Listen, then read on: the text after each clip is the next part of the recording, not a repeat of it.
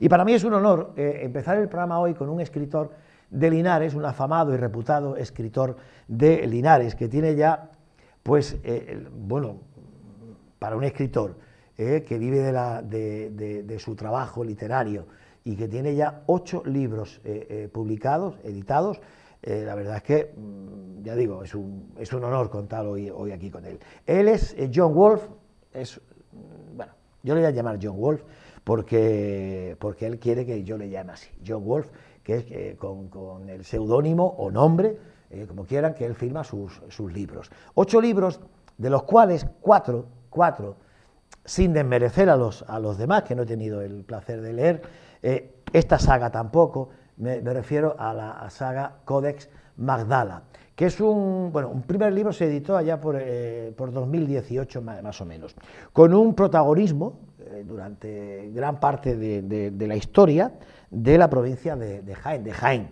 ¿eh? Y, a partir de ahí, lo que en un principio no sé si parecía que iba a ser una eh, única edición, pues se ha convertido ya en una, en una saga. En un principio, bueno, se preveía también que podría ser una trilogía, pero al final son cuatro los libros que se han editado de esta saga que se llama Codex Magdala. Y su autor está aquí conmigo, que es un linarense, aunque, bueno, aquí se dice así en tono coloquial, viaja más que el baúl de la Piquer. Yo no sé cuánto viajaba el baúl de la Piquer, pero imagino que esa mujer, eh, pues cuando iba a los cafeteatros y todas esas cosas, tendría que eh, viajar mucho. John, buenas tardes. Buenas tardes, Antonio, un placer estar aquí con vosotros. Lo mismo te digo, encantadísimo, encantadísimo. Este es el primer libro de la saga, Codex Magdala. Eh, bueno, la saga es la que te está ahora mismo a ti mm, identificando, pero claro, tú tienes otros cuatro libros más. Esto es como los hijos, sí. ¿eh? que dedo te cortas por un hijo, ¿no? Entonces hay otros cuatro libros más. Pero sin duda alguna, y no sé si lo esperabas así, Codes Mazdal ha sido, ha sido el que te ha dado ese empujón. Ese empujón. Es, un libro que trata sobre, porque aún hoy los hay, los misterios de la, al menos empezó así la, la saga, los misterios de la, de la religión católica. Sí, los misterios de la religión católica y lo que son los misterios, precisamente también de la historia, porque eh, tocamos muchísimas cosas. En Codes Mazdala tenemos desde, como tú muy bien has dicho y hablábamos antes, ¿no? el tema de eh, Jesucristo, María Magdalena, todos esos enigmas que lo envuelven, ¿no? y que tanto se puso de moda hace unos años con el Código da Vinci, ¿verdad? Pero también tocamos muchas cosas, por ejemplo, de la historia de esta tierra, que mm, sinceramente me impresiona cuando me hacen alguna entrevista por aquí en Jaén y me doy cuenta de que, de que son desconocidos. Totalmente. Hay gente que, que cree saberlo, eh, entre comillas, todo de la Tierra y dice que no tenemos nada. Sí lo tenemos, por desgracia. Y, desde aquí lo digo a modo, digamos, de denuncia. La Diputación hace muy poco por vender nuestra tierra más allá del aceite, sinceramente, porque, Antonio, ¿tú sabías que aquí en Jaén tenemos una reliquia por contacto de la sábana santa de Turín? No. Pues fíjate. ¿Y cuántos años lleva de periodista?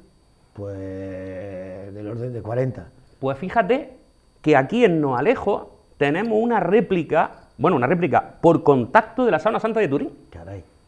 Es decir, para que tú veas la cantidad de cosas que tenemos en la provincia y que las desconocemos. El, el segundo castillo más antiguo del mundo que queda en pie está en Jaén. Baños de la Encina. Solo le supera el de Florencia. Es el único, es el segundo, Buri Aljama. Es decir, tenemos una riqueza histórica y patrimonial aquí en la provincia. Pues no se ha vendido. El castillo de Baños no se ha vendido como el, claro que no. como el segundo más antiguo. Pues es el segundo más antiguo del mundo que queda en pie. Por detrás, muy poquitos años del de Florencia. Caramba. Entonces, Codes Magdala es, es historia, son enigmas y son pues esa clase de mitos, esa clase de leyendas, ¿no? Que a veces pensamos que se quedan en eso, en rumores, mitos, leyendas, pero que te demuestra que muchas veces la realidad supera la ficción. Y en esta primera entrega, eh, concretamente de Jaén, ¿qué misterios son los que, los que, los que, los que aclara o los que mm, asegura que, no sé? Pues mira, tocamos el Santo Rostro de Jaén, eh, que realmente pensamos que la historia es una, pero sin embargo es otra. Eso lo vamos a dejar que lo descubran los lectores del libro. Tocamos la catedral, tocamos el obispo insepulto, eh, Alonso Sánchez de la, Fuente del Sauce, que permaneció 470 años en una cajonera en la sacristía de la catedral. Eh, se le negó la sepultura. Unos dicen que por unos motivos, otros que por otros, Pero el caso es que ese hombre estuvo momificado 470 años en la sacristía de la catedral. Murió en 1522 y fue enterrado en 2003, si no me falla la memoria. Eh, tocamos el quebrajano, la, leyenda del abuelo, la, leyenda del lagarto de Jaén. Es decir, muchísimas cosas. El barrio de la Magdalena, ¿por qué se le conoce como el barrio de la Magdalena? Eh, esas conexiones que tiene con un pueblo de Francia, que es, digamos, el eje central de la trama, pero sin merecer ni muchísimo menos lo que es la provincia. ¿El, lagarto de Jaén es un mito, yo? Es un mito, pero eh, ¿qué ocurre? Resulta de que ese mito empieza precisamente a extenderse por todos los lares de la provincia a raíz de que el obispo insepulto llega a Jaén. A raíz de ahí y de que ese hombre empieza a hacerse rico, empieza a hacer cosas que no tenían sentido. Ese hombre construyó el puente del arzobispo, ¿vale? Que une, eh, digamos, entre comillas, Jaén con Úbeda, Baeza y demás. Era de paso gratuito. Eso era impensable en aquella época. Eh, es decir, hizo muchísimas edificaciones, también por Úbeda, por Jaén, por Baeza, que no se explican con el salario de un, obispo. Hay quien dice, es que, era es que fue inquisidor general en la época. Sí, pero es que sigue sin explicarse. ¿Estamos hablando de qué siglo? Estamos hablando del siglo XVI. XVI. Entonces, ¿qué es lo que ocurre, Antonio? Que toda esa serie de historias, que las tenemos ahí, y que, y que podrían eh, venderse para atraer ese turismo, para atraer Vamos, de hecho, incluso a, los que le encanta la masonería, si las órdenes masónicas más antiguas, de las más antiguas de España, estaban aquí en Jaén, por el tema de las minas, la gorrionera en Jaén, es decir, toda esa gente que le gusta los misterios, Jaén es un, nido de, ese tipo de historia que está muy desaprovechado y es porque a veces pienso que las propias diputaciones, los ayuntamientos, etcétera, no son conscientes de la cantidad de gente que atrae ese tipo de historia, ¿me entiendes? Eh, el pueblo que yo toco ahí, francés, Relais Chateau, una aldea de 30 habitantes, y te puedo decir que nada más que por el mito de su cura eh, y demás, hablamos de finales del siglo XIX, está recibiendo... Es que no vive de otra cosa. De hecho, hay campos que se quitaron nada más que para aparcar autobuses. es decir, no es que Jaime pueda hacer lo mismo, pero sí es verdad que fíjate, como te he explicado, el tema de no alejo, el tema de baño, y lo tenemos aquí al lado si no lo conocemos. Hombre, hay, hay, un llamado turismo, turismo cultural, ¿eh? y dentro de ese turismo cultural está, está el, turista que se interesa muy mucho por todo este tipo de, eh, misterios, historias, mitos, no sé, llámalo como quieras, y te prefieres eso a irse 15 días a la playa. Sí, sí. Hay para todo, evidentemente, hay, hay para todo. Pero evidentemente también vienen con los bolsillos llenos y se los pueden gastar en esta provincia. Estoy contigo en que puede ser, podría ser eh, un atractivo más eh, si se le, si se, si se, si se vendiese, si se vendiese eso, ¿no? Porque, por ejemplo, eh, pues yo, sé que el lagarto, cuando se hace cualquier tipo de acontecimiento en Jaén, bueno, pues aparece el, lagarto como símbolo. Eh, los que no somos de Jaén Capital, la inmensa mayoría sabemos que el lagarto reventó, vale, pero reventó, reventó porque hay un dicho, reviente como el lagarto de Jaén, reventó, pero realmente no sabemos la historia verdadera del mito, ¿no? El lagarto siempre representa el agua y tesoro eh, de es conocido cuando vemos una película, ¿no? El, dragón que protege a la doncella, ¿no? Etcétera. ¿Qué es lo que ocurre?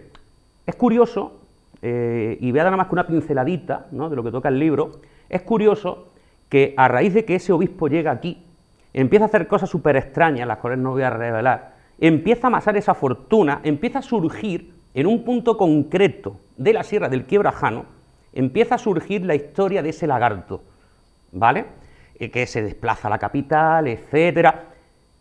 Eh, siempre, como te digo, se asocia el lagarto, el reptil, el dragón, a la historia de un tesoro y la historia del agua.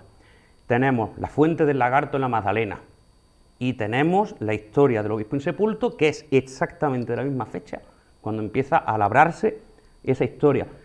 ¿Qué es lo que ocurre? Hay algunos amantes de los mitos, ¿vale? No digo que sea mi hipótesis, pero hay algunos amantes de los mitos que lo que dicen es que esa historia pues, fue inventada, hombre, yo sinceramente no creo en un lagarto gigante, en plan dinosaurio, pero que fue inventada para ahuyentar a la gente del lugar donde se escondía un tesoro, de ten cuidado, que es a la cueva del lagarto. Eso es lo que, es lo que dicen. La realidad, por lo mejor, está en esas páginas, o puede que no. Sí. Tesoro que quizá guardaba ese famoso religioso. Exacto, ten en cuenta que una de las disputas que dicen de por qué se tiró 470 años en, esa, en ese cajón, en la sacristía, era que no se ponían de acuerdo dónde enterrarlo, que la familia decía en un sitio y que, digamos, el, obispado decía en otro. Pues pasaron siglos, ¿eh? Para ponerse de acuerdo. 470 años, nada más y nada menos. Entonces, ¿qué es lo que ocurre? Esa es, digamos, una de las hipótesis que lanzan, ¿no? Pero, sinceramente, ¿por qué entonces aparece un documento en el Archivo Provincial de Jaén que dice que se le niega la sepultura a tal persona porque no es digno de ser enterrado. ¿Cómo no va a ser digno? Entonces, ¿en qué quedamos? ¿No es digno de ser enterrado? ¿Por qué? ¿Por qué no es digno? Algo malo haría, claro. Y como te explico, como te he dicho antes, tiene muchas, tiene muchas similitudes con otro cura en Francia que de la noche a la mañana también llega a esa aldea de 30 habitantes, realiza una reforma, se sabe que encuentra unos pergaminos, se los queda con la excusa de que va a traducirlo, pero empieza a profanar tumbas de noche, a cambiar lápidas de sitio, empieza a borrar inscripciones de las lápidas. Y claro, yo al principio incluso, yo decía, esto es un mito, ¿no? Todos sabemos cómo son los pueblos, ¿no? De exagerados, etcétera. Pero ¿qué ocurre, Antonio? Cuando tú vas a ese lugar, entabla amistad con ayuntamiento, con autoridades de la zona, y te presentan un archivo documental en el cual aparecen dos denuncias, una de 1894 y otra de 1895, justo después de esa reforma donde encuentras pergaminos de los, de los vecinos de Rennes-le-Château, con su sello, al alguacil, diciendo que denuncian al cura por lo que está haciendo en el cementerio por la noche, borrando lápidas. Es decir, de pronto eso que tú crees es ficción, es rumor, es mito, se convierte en realidad. Y dices, pero bueno, pero ¿por qué? Resulta de que ese cura, de buena primera, empieza a colocar dos niños Jesús en un altar, a, Santa María, a María y a San José, cada uno con un bebé idéntico en brazos. Es decir, y de pronto empieza a amasar una fortuna tal que pasa de comer pan, agua y vino y queso todos los días prácticamente y embutidos, cosas así de matanza. Se construye una mansión victoriana, se construye una biblioteca personal en lo alto de la cima del monte. Eh, iba a hacerse la primera carretera de Francia porque se iba a comprar un coche. Empieza a hacer fiesta en la que acuden archiduques. Eh, mm, o sea, una cosa que es que no tiene ni pies ni cabeza de la noche a la mañana, bueno, llegaron a entregarme, incluso los tengo, justificantes bancarios. Un, cura que en aquella época a lo mejor ganaba 9, 10 francos al mes, tenía gastos de 10.000 y 20.000 francos. Y decían, no, es que a lo mejor vendía misa. Si una misa valía un franco. Sí, pero muchas misas que vendiese. Exacto. No, hay tiempo material para hacer tantas misas. Estamos hablando de que esto empieza en 1895, el cura fallece, si no me falla la memoria, en 1917 por lo tanto, estamos hablando de que este cura cuántas misas tuvo que hacer para pagarse Imposible. todo eso. Empezó a colocar al demonio que ilustra la portada del libro, Asmodeo lo colocó en la entrada del templo sosteniendo la pila bautismal. Eh, colocó la inscripción que aparece también en la portada, Terribilis es locus este lugar es terrible. Eso es lo que da pie y, siempre me preguntan, pero entonces es realidad, es realidad eso. Las conclusiones a las que llega la novela es una ficción, es una novela de ficción, pero sí es verdad que, como dicen todos los, que han leído la obra, los medios que han hecho entrevistas, artículos, etcétera, les cuesta muchísimo distinguir dónde empieza la ficción y dónde termina la realidad, porque intento que cada dato que aporta la obra esté, esté mm, controlado en ese sentido, fecha, eh, día y hasta, si es posible, hasta la hora. Entonces, hay mucha, mucha historia que tenemos ahí pero sin perder de vista de que es una novela de ficción. Yo no, las hipótesis finales de la obra, yo no digo que sean las correctas. John, y cuando termina, cuando termina esta primera entrega, que en un principio no sé si tú pensabas que iba a ser primera y única. Sí, yo pensaba que iba a ser primera y única. Ya vamos por cuatro. ¿Qué te hace, qué, te hace seguir con la, con la saga donde ya, bueno, ya escribes palabras mayores, porque ya, ya empiezas mm, a indagar eh, y a intentar aclarar misterio sobre la religión católica. Exacto. Ya aparece el jefe de arriba y ya aparecen, ya aparecen, ya aparecen ahí. Eh, digo, ya nos metemos en un, en un fango sí, sí, sí. Por eso, por eso mucha gente dice, quien lo ha leído, quien ha leído la, saga, que podríamos estar aquí, eh, no sin una continuación o, un, un, nuevo código da Vinci, ¿no? Sí, hay un dicho que dice que sobre gustos y sobre opiniones ponen a escrito, ¿no? Hay gente que que lo compara con el código, otros que lo ponen por encima, otros que lo ponen por debajo, que también los hay, ¿no?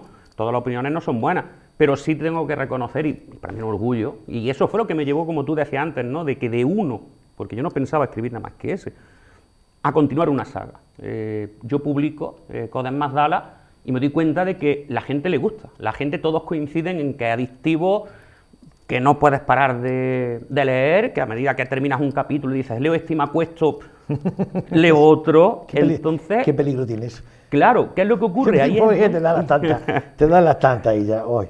Pues ahí es donde yo decido, bueno, decido, empiezo a formar en mi cabeza ¿no? esa segunda parte, pero ahí ya sí tuve claro que si escribía una segunda, hacía una tercera. O sea, no lo iba a dejar en dos. Si hacía una segunda, hacía una trilogía. Y así fue. Eh, la segunda, la verdad que me sorprendió porque también recibió muy buenas críticas. De hecho, hicieron artículos en Estados Unidos, en muchísimos sitios. Y ya con la tercera, ahí me, ahí me desboqué, como los, los toros estos de los, de los, rodeos, ¿no? Ahí me desboqué y dije, aquí vamos a, romperlo todo. Y, y me sorprendió. Me sorprendió también porque los comentarios también eran muy buenos. Eh, de hecho, la gente tiene la reseña en codesmasdala.com, en Iteras el editorial. Eh, y ya, pues, la cuarta. La cuarta fue, como te explicaba antes, ojalá no hubiera tenido que escribirla, ojalá no, pero, pero sí, la escribí, la publicaron ahora el día 8 de enero. Y, es una precuela, es anterior a una historia que se desarrolla anterior a esta, porque todos los lectores coincidían en que el personaje de Bruno, eh, los principales son dos, Bruno y Mark, pero el de Bruno los tenía encantados, los tenía enamorados y querían saber de dónde venía Bruno. Y entonces me decidí a escribir Génesis, de hecho el más largo de toda la, saga, y, y, a una precuela. Eh, se publicó el día 8, como he dicho antes, y no sé qué es lo que depara el futuro. Nunca puedo decir esta bueno beberé, pero creo, creo que ya sería el último de, lo que es Codes Mazdala. ¿Has enfadado a alguien con, con esta saga? ¿A quién? Que si has enfadado a alguien bueno. Pues habrá gente que le haya gustado, gente que no le haya gustado. Eh, Esto, el escritor está sujeto a eso, ¿no? Sí. Pero enfadar a alguien que se haya puesto nervioso eh, eh, por lo que en la saga se cuenta. Bueno, pues te puedo decir que la distribuidora tiene vetada lo que es la venta por Funlode. Funlode es. Es increíble que todavía exista, pero Funlode es la censura en Latinoamérica. es decir, en Latinoamérica tan solo puedes comprar el libro por Amazon eh, ah, sí. porque Full Load, eh, bueno, Apocalipsis tardó un mes y pico en hacer el, digamos, el informe de censura, por decirlo de alguna manera, pero Génesis tardó una semana. A la semana a la editorial le mandó el... que allí no se podía... Entonces allí solo se puede comprar por, por Amazon. Y mira que tienen distribución, hice una investigación infiltrándome en Voodoo y la tienen publicada en México, en, en Uruguay, en Argentina, eh, hice el de Colón, que también tiene su polémica, y no han tenido problema. Pero sin embargo, Apocalipsis y Génesis, esos están vetados por Funlode, eso las librerías no, Amazon. Quizá por datos que tú reflejas en cualquiera de los libros, como por ejemplo, como por ejemplo, eh, los libros hay que leerlos, pero como por ejemplo, que Jesucristo estaba casado. Bueno, puede ser por eso, puede ser también por cosas de las que, porque no hay que olvidar que fue un lode, el, digamos el 70% de los que forman ese comité editorial eh, son de la Iglesia. Entonces, no solamente a lo mejor por eso, porque eh, realmente lo tocamos, y lo tocamos muy a fondo con el tema de la ley judía. Eh, por dar un dato a, a, los que nos estén viendo, si cogemos la ley judía y la comparamos con lo que nos dice la Biblia, pues solamente se explica si Jesús tenía algo más que una simple amistad o una simple relación maestro-discípulo con la archifamosa ya, ¿no? María Magdalena. Eh, la religión judía eh, es una de las religiones que menos han cambiado en, no solo en 2000 años, desde que Jesús pisó Palestina, ¿no? históricamente, sino, incluso anterior. Y te voy a poner un ejemplo. Eh, los judíos tienen que enterrarse sí o sí en contacto con la tierra. ¿Qué ocurre? La masificación de los cementerios, pues hay sitios como Valencia, por ejemplo, que es muy difícil. Tienen que entrarlo en los nichos que todos conocemos, ¿no? De estos nuevos de pared, etc. Pues fíjate hasta dónde interpretan esa creencia suya los judíos que hacen. O sea, eh, sí, se entierran ahí, pero le hacen una serie de agujeros, rajas, etcétera, por debajo cuando meten el ataúd y ponen dos capas de tierra para que vuelva. Es decir, ellos buscan la forma de que su creencia ancestral no se rompa. Bueno, pues si cogemos esa misma religión, que era la que profesaba Jesús en su día, María Magdalena no podía haber estado en el entierro de Jesús, porque el entierro de Jesús, dice la ley judía, solamente puede llevarlo a cabo en lo que es el limpiar el cuerpo, toda esa serie de, cosas, ¿no? Eh, la madre o el pariente femenino más cercano. Que no era María Magdalena. María Magdalena no era madre, no era hermana, no era prima, no era sobrina, no era nada de Jesús. Entonces, si María Magdalena fue, después de bajarlo de la cruz, fue a llevarlo al sepulcro, encima, ten en cuenta una cosa, es la primera testigo de la resurrección. ¿Por qué? Porque ese domingo va al sepulcro a terminar de preparar al maestro. ¿Vale? Es decir, es que no podía hacerlo si no era algo más, claro, en este caso su mujer, porque entonces ya sería el pariente femenino más cercano. ¿Vale? Y al igual que ten en cuenta la propia ley judía no permite que un rabino sea considerado rabino sin estar casado. Y hasta el propio Caifás, una de las veces que lo tiene delante, dice, ya está aquí el rabí. Entonces, si hasta el propio Caifás, que está loco buscando la forma de poder condenarlo y quitárselo de en medio, lo reconoce como rabino, ¿por qué? Sí, sí. Entonces... Claro, le, llaman rabí también. Le, llaman rabí. Claro, con esto, ¿qué pasa? No me cuadra entonces la etiqueta de María Magdalena de prostituta. Es que eso fue un invento del Papa Gregorio en 1500, eh, perdón, en 1500 no, en el 596, si no me falla la memoria, vamos, siglo VI, es cuando por primera vez se le nombra a María, a María Magdalena, como prostituta. De hecho, en 1960 y tanto, en la década del 60-70 del pasado siglo, ese título se le. Vamos, es que se quita totalmente, se lo quita Juan Pablo II y le da la festividad del 22 de julio y la nombra novia mística de Jesucristo. Novia mística. Novia mística de Jesucristo. Es decir. Sí, pero no asegura Juan Pablo II. No, no, Juan Pablo II, representación de la Iglesia, no. Eh, que era su mujer. No, no, no, no, para nada, para nada. Eso, es un tabú que está ahí. Ten en cuenta también una cosa, Antonio. La Biblia que nosotros tenemos hoy en día, ¿vale? Es una fabricación del siglo IV. Eh, mucho se habla del concilio de Nicea y hay mucha gente que no sabe exactamente o, tiene una vaga idea de lo que significa el concilio de Nicea. Hay que entender primero que el concilio de Nicea se hace para evitar que las distintas religiones que profesan el imperio romano, que era sumamente extenso, se dividan por, por guerras religiosas. ¿Cuál es la única solución que haya Constantino? Vamos a reunificar todas las creencias en una sola, para que los celtas se sientan identificados, cogemos la festividad del 25 de diciembre como fecha de nacimiento, ellos celebran el Sol Invictus. Eh, la cruz, los romanos no crucificaban en una cruz, crucificaban en un poste. ¿Qué ocurre? Hay que tener contentos los egipcios, que ellos sí creen en el Ankh. Pues crucificamos a Jesús, pero en un Ankh. Eh, y así muchísimas otras cosas, Antonio. Mira la cara que te está quedando, pero es que así. es que la que está liando es chica, ¿eh? Claro, es que. pero la es que, va a liar. Claro, pero es, que, pero es que es así. Entonces, ¿qué es lo que ocurre? Eh, lo me, acabas de desmontar un pregón que pronuncié hace dos días, el pregón de Semana Santa. Me lo estás tirando por tierra, John. ¿Qué es lo que ocurre? Es que, mira, para que tú te hagas una idea, Constantino eh, oficializa la religión católica, pero nunca fue católico. Fue pagano tan solo permitió bautizarse en su lecho de muerte casi 20 años después del concilio. Es decir, el propio emperador que crea, porque es que es la palabra, crea la Biblia, que oficializa el cristianismo, permite que no se persiga más al cristianismo, no se hace cristiano, sigue siendo arriano.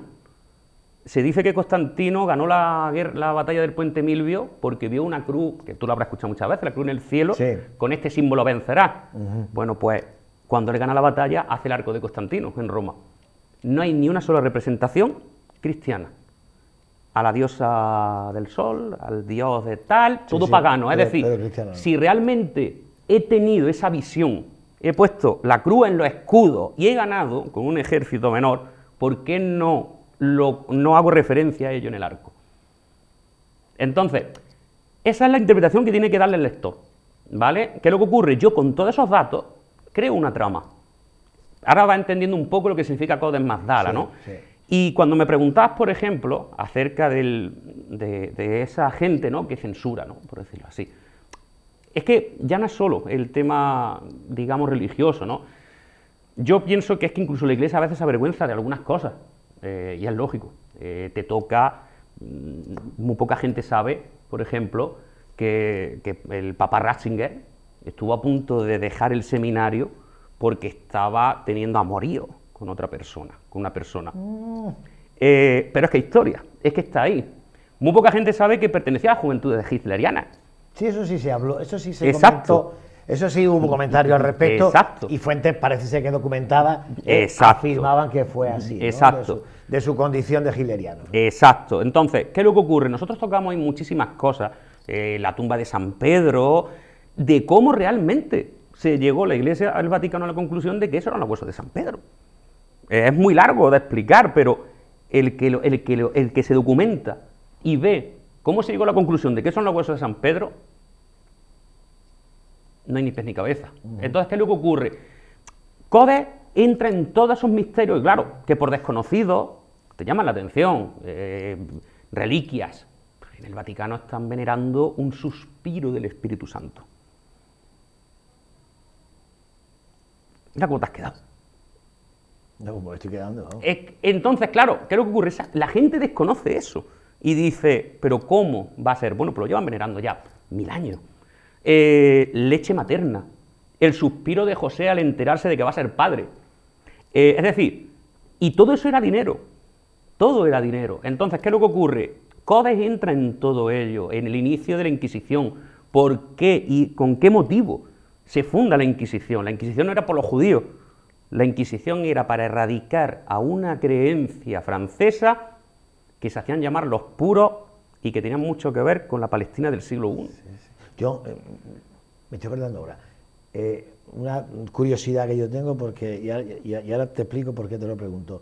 La, última cena de Jesús con los apóstoles, eh, sumando los que había, los comensales, ¿eran 13? En teoría es lo que dicen, no hay ningún dato que diga que no. el tema de, de los... Te lo digo porque, perdóname, porque perdónenme que hable, en el pregón de Semana Santa, que pronuncié, el último de la semana, el último pregón, que se ha pronunciado hasta ahora, ¿no? porque lamentablemente no, no ha habido más, em, y nadie, bueno, nadie puso el grito en el cielo. Como que dejé entrever que quizás no, no eran solo 13.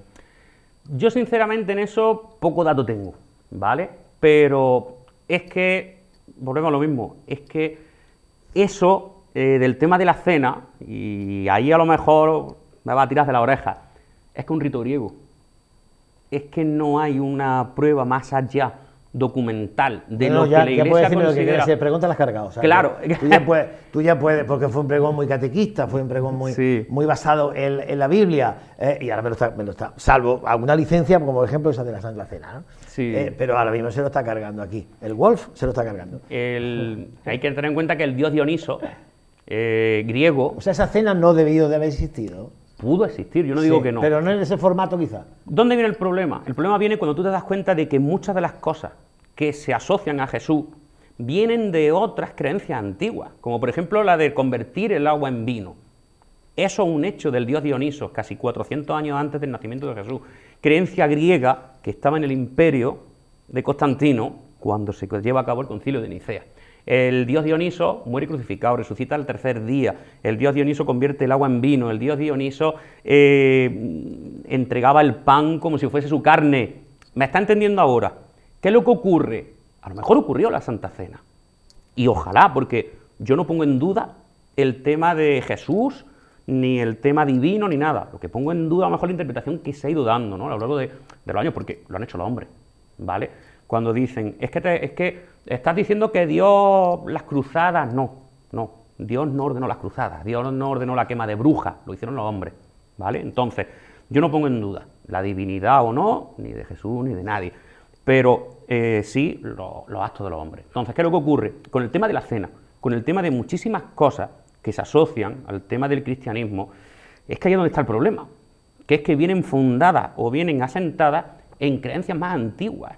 ¿De acuerdo? Entonces, precisamente tú coges la historia de Dioniso eh, y la trasladas precisamente a esa Santa Cena y te das cuenta que es que eso mismo se hacía en Grecia 400 años antes. ¿Y, de, cuándo desaparece la vocación, por así decirlo, ¿no? o la adoración a Dioniso? Concilio de cuando todo se reunifica en una sola para que todos se sientan identificados. Entonces, ahora tienes el tema de dónde empieza la realidad de esos textos que, conforman la Biblia y cuáles son interpretaciones de otros. Yo, tengo que digerirlo todo. ¿eh? Eh, yo tengo, le estoy prestando mucha atención, pero yo, yo es que no me gusta ver mi entrevista ni muchísimo menos. Eh, pero esta tengo que verme otra vez porque mm, está acabando conmigo. Está acabando conmigo. Hombre, todo este revuelo que se ha armado con, con Coden Mazdala está más, que justificado. Y hombre, supongo, mm, son, sobre todo tres libros en los que te metes directamente con, este tipo de misterios, porque el primero, este que yo tengo en mis manos, y que voy a empezar a consumir ya mismo, eh, este se centra en otros misterios, ¿no? menos divinos.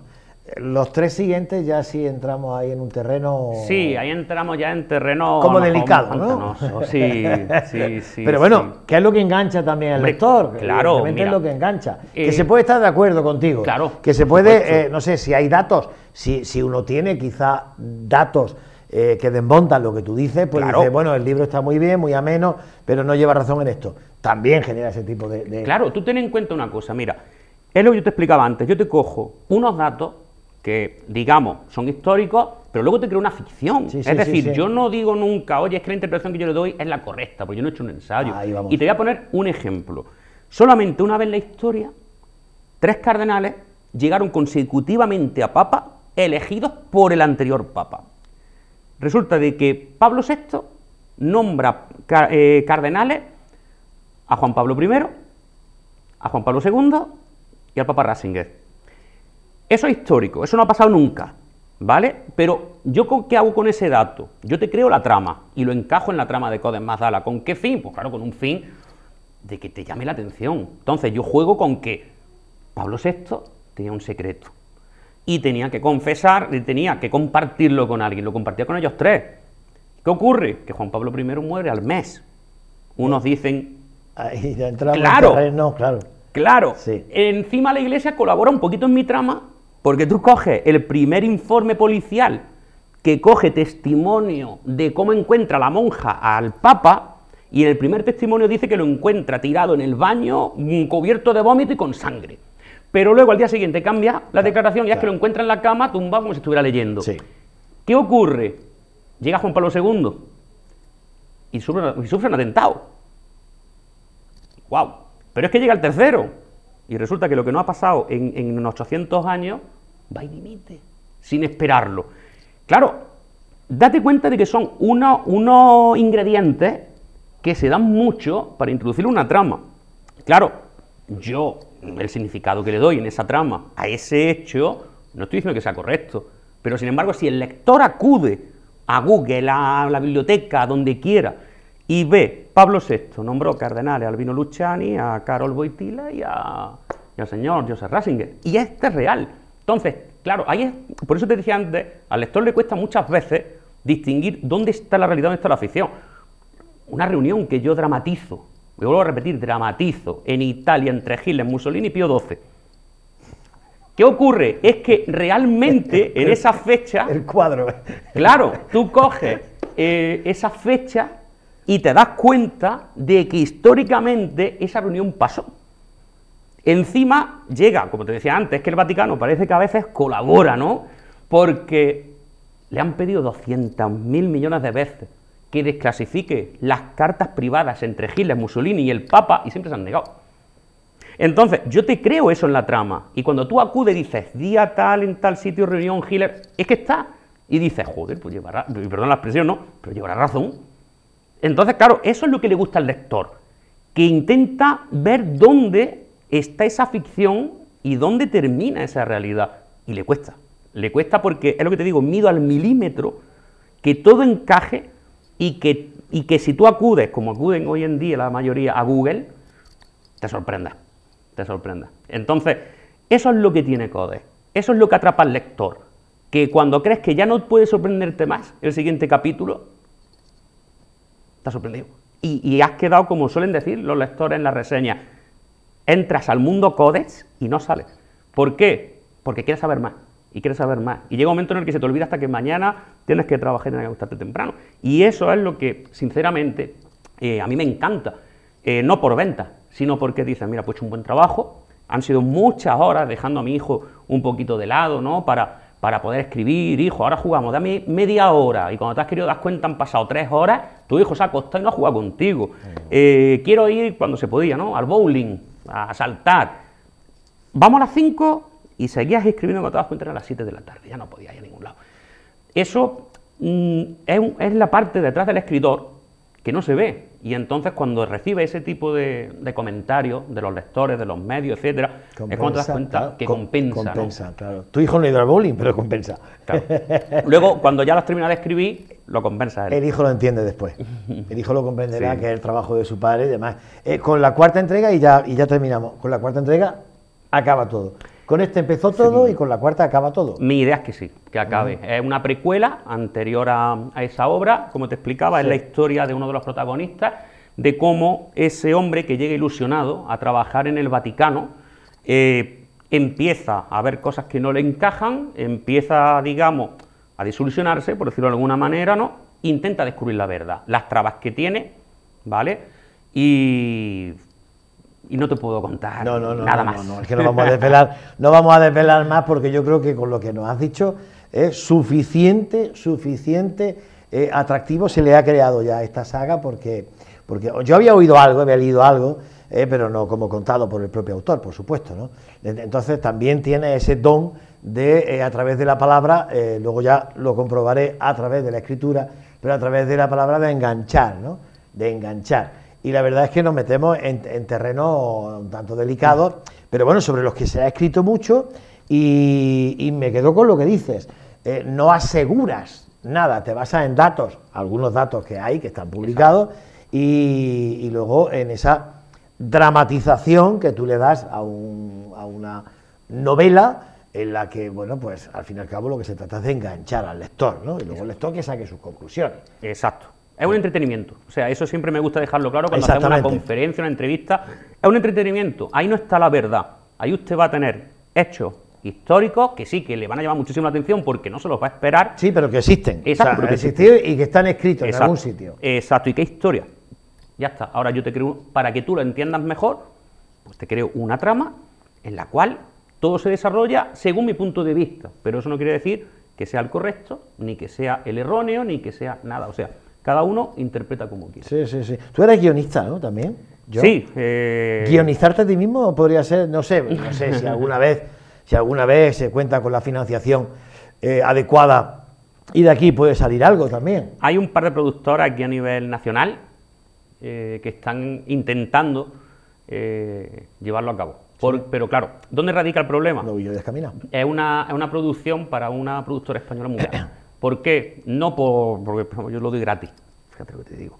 Eh, el tema es lo que es la escenografía la producción. Estamos hablando de lugares concretos que tú o tienes que recrearlo o tienes que pedir permiso. Claro, la Catedral de Jaén no te, va a no te permite grabar, ya han hecho la gestión y le han dicho que ni se acerquen por allí. Hombre.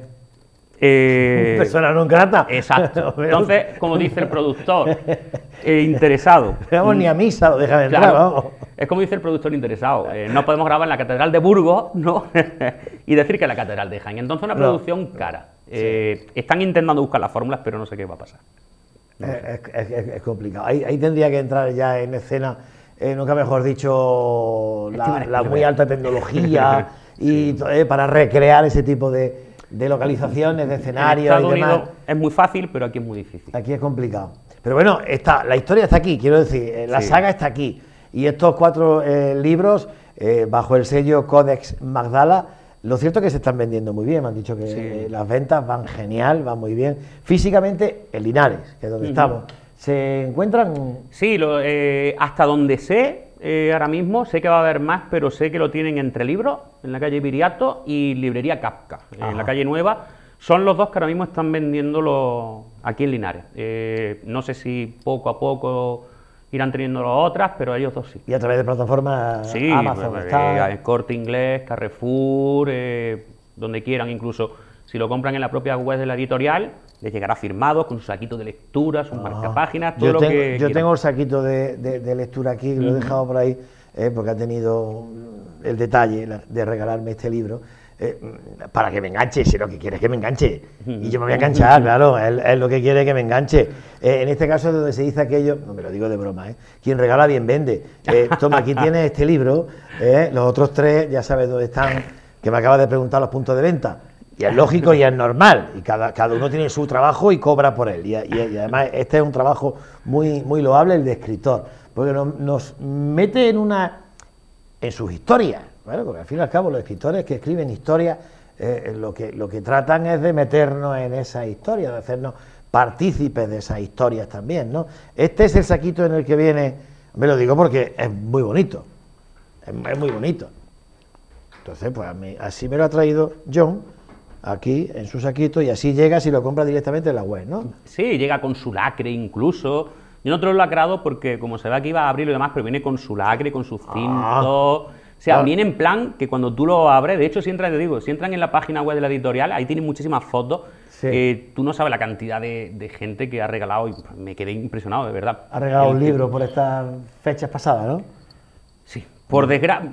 Por suerte y a veces por desgracia, porque tengo una muñeca abierta. Sí. Porque la verdad que se vendió muy bien. Genesis se vendió. Ese ha sido otro punto de inflexión. La verdad, la gente tenía muchas ganas y, y, la gente en Instagram. Porque el confinamiento, igual que ha traído cosas malas, la verdad que también ha traído cosas muy buenas y es que los autores no hemos tenido que reinventar a la hora de, lo que es la promoción. Eh, no hemos podido hacerlo físico, pero por ejemplo ahora mismo hay siete clubes de lectura, ahora mismo, en este momento, hay siete clubes de lectura en España leyendo el Code Magdala. En total podrán ser unas 170, 180 personas que están leyendo Codes Magdala, que llegan en Telegram, mandan sus dudas y sus debates, y yo cuando voy teniendo tiempo les voy contestando, eh, luego leerán la segunda parte, es decir, hacemos reuniones por Zoom, eh, que ahora también se lleva mucho, ¿no? Se ha puesto de moda, y nos estamos reinventando. Eh, y la verdad que te das cuenta de que estás más cercano todavía, a pesar de, ese distanciamiento, estás más cercano al lector, porque eh, lo tienes ahí no una hora, un día que vas a un sitio a hacer una conferencia, sino que lo tienes durante todo el mes, 24 mm, horas, mandándote sus dudas, sus consejos. Muchos dan sus consejos. Y yo Mm, metería algo de esto, lo otro, te mandan fotos, te mandan... Es decir, la verdad que en el sentido ese de tema de acercamiento al lector, el confinamiento no, nos ha venido bien, oye. perfecto. Ni que decir tiene que hay que empezar la casa por los cimientos, hay que empezar por el primero. Hay que empezar por el primero. Mucha gente me pregunta, ¿primero entonces Génesis? No, primero ese. Claro, primero este. Primero este, y con este ya nos vamos introduciendo en, el resto de la materia, de la trama y de. Pues tendré muchísimo gusto en, degustarlo y te agradezco muchísimo que haya venido, John. Gracias a ti por la invitación. Esta conversación lo que pasa es como, como, la trama, da para una saga ¿eh? de, de, entrevistas porque es tan interesante. Yo, cuando tú quieras, tú sabes dónde localizarme. Y, no, no te voy a pillar viajando por ahí ni nada, ¿no? Ahora estás más. Esperemos que no, porque ahora con el tema del COVID, como te decía, pues está complicado, pero queremos ser positivos y que pensar que a partir de mayo no es que se vaya a solucionar el problema, ¿vale? Pero sí de que mm, va a haber lo justo de mejoría por lo menos para que podamos movernos un poquito, ¿no? Y poder atender a toda esa gente que, la verdad que nos están demandando el, tenerte cerca, eh, a lo mejor no el tocarte, pero sí eso, ¿no? El firmarle su libro delante, su foto, porque los hay y, sobre todo también porque la gente mayor, que es la que más está padeciendo el tema de esta, de esta pandemia, puedan ya salir a la calle tranquilo de, y no quedarse en su casa. Porque yo tengo una vecina que hay que comprarle para que la pobre no salga. Sí, sí. O sea, eh, hay que intentar hacer las cosas bien. Ojalá. De aquí un llamamiento a los jóvenes, sobre todo, y me incluyo, ¿eh? Ojo. Hay que intentar hacer las cosas en condiciones. Y no solo la hostelería, también te lo digo, también te lo digo, no voy a entrar en ese tema, pero, pero todo se está enfocando en la hostelería y pueden tener su culpa, como la tenemos nosotros, como la tiene cualquiera. Sí, hombre, vamos a ver, la hostelería como foco de, como foco, eh, como, como lugar de, reunión, ¿no? Y donde te quitan la mascarilla y demás. Yo entiendo y defiendo también eh, a, la, hostelería cuando, cuando dicen que no son ellos los, culpables. También critico el hecho de que, no voy a decir quiénes son, pero cuando, por ejemplo, en la semana pasada, a final de la pasada semana, eh, hubo, bueno, se dio por parte desde el ayuntamiento de Linares la cifra, la, levantamiento de actas para, para propuestas de sanciones y demás. No todos son establecimientos públicos, ¿de acuerdo? Pero bueno, hay algunos establecimientos públicos. Y uno, bueno, se ha enterado cuáles son, ¿no? Entonces, eh, claro, son de los mismos que protestan. Entonces hay que tener cuidado con eso también. O sea, quiero decir, no defiendas algo que no estás cumpliendo. Exacto. Y además siendo reiterativo. Y ya en la segunda o tercera sanción, ¿no? Claro. Entonces, claro, si hay que cerrar a las seis, se cierra a las seis. Si no se puede poner alcohol a tal hora, pues no se pone alcohol. Quiero decir... y si mm, tienes que tener tres en la terraza, tienes tres. Exactamente. Entonces, claro, si llega la autoridad y mm, levantamiento de acta, qué malos son. No, mire usted, pues a lo mejor están haciendo su, su labor correcta y es que si no se puede, no se puede. Y no se puede. Y luego no podemos defender algo que nosotros no estamos cumpliendo. Exacto. Se recrimina, o sea, se criminaliza a la hostelería, no debería de ser así. A los jóvenes tampoco debería de ser así hay de todo, hay de todo. Eh, pero bueno, mm, hay establecimientos con nombre, pues que están ahí y que ya han sido tres veces sancionados, ¿no? o propuestos para sanción. Y que muchas veces nos basamos en que las autoridades están haciendo poco, pero es que nosotros estamos encima haciendo menos. Exactamente. Porque si lo poquito que hacen no lo respetamos, y luego si nos meten en casa un mes, dos meses, 15 días, pues diremos, nos metieron en casa. Salimos al balcón a aplaudir a las 8 de la tarde y ya está. Es el tema. Si te están pidiendo poquito, intenta hacerlo. John, lo he dicho, un placer. lo mismo digo, cualquier cosa ya sabes. Lo mismo te digo a ti. John Wolf, eh, Codex Magdala, una saga muy, muy, muy interesante de, libros que ustedes pueden tener pues cuando quieran. Fíjense si hay medios para, para hacerse con el primero, por supuesto, y de ahí ya hacia, hacia Génesis, que es el que da por concluida esta saga de misterios, ¿eh? que a mí, a mí ya me ha, me ha atraído. Hacemos una pausa para la publicidad. Oye, qué interesante.